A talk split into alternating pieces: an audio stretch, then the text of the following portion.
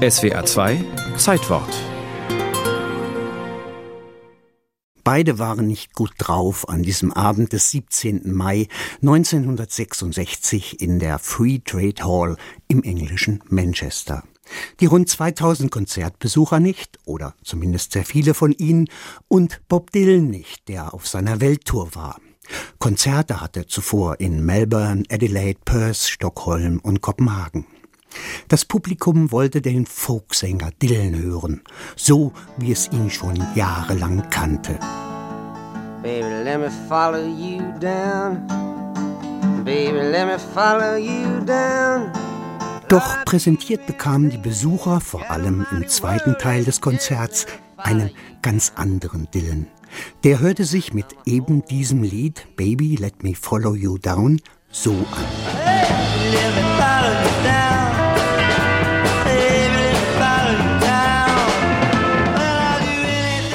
Dylan irritierte, polarisierte, provozierte auf seiner World Tour das Publikum bewusst. Begonnen hatte er damit beim Newport Folk Festival 1965. Im ersten Teil seiner Konzerte trat er solo mit seiner akustischen Gitarre auf, im zweiten dann mit Band und seiner elektrischen Gitarre und interpretierte einige seiner früheren Songs ganz neu. Im Verlauf des Abends steigerte sich der Unmut. Nach dem siebten und vorletzten Lied erreichte er seinen Höhepunkt mit einem der sicherlich bekanntesten und heftigst diskutierten Zwischenrufe der Rockgeschichte. Judas, Verräter.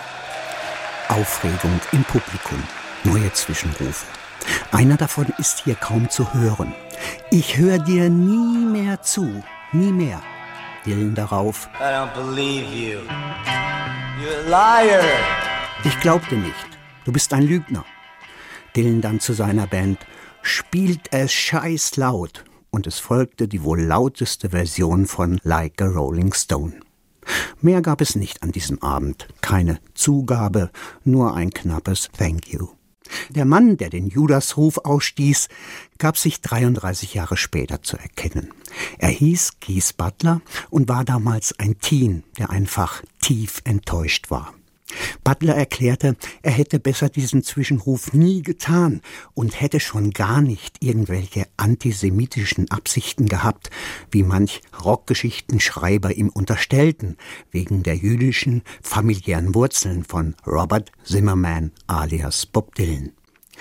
Sein Schlagzeuger Mickey Jones sah diesen Abend bzw. die gesamte Tour im Rückblick ziemlich gelassen. Es war nur ein Gig, ein Auftritt. Wir hatten Spaß. Wir wussten, dass wir den Leuten gute Musik lieferten, obwohl wir überall, wohin wir kamen, ausgebuht wurden. Dylan hatte an diesem Abend auf dieser Tournee gezeigt, dass er sich nicht vereinnahmen lässt, von niemandem und sich die Freiheit nimmt, sich zu entwickeln, vom Folksänger mit Klampfe zum Rockpoeten mit der E-Gitarre, der statt Protest und Gesellschaftskritik jetzt seine eigenen Gefühle mit anderen musikalischen Mitteln in seine Songs packt.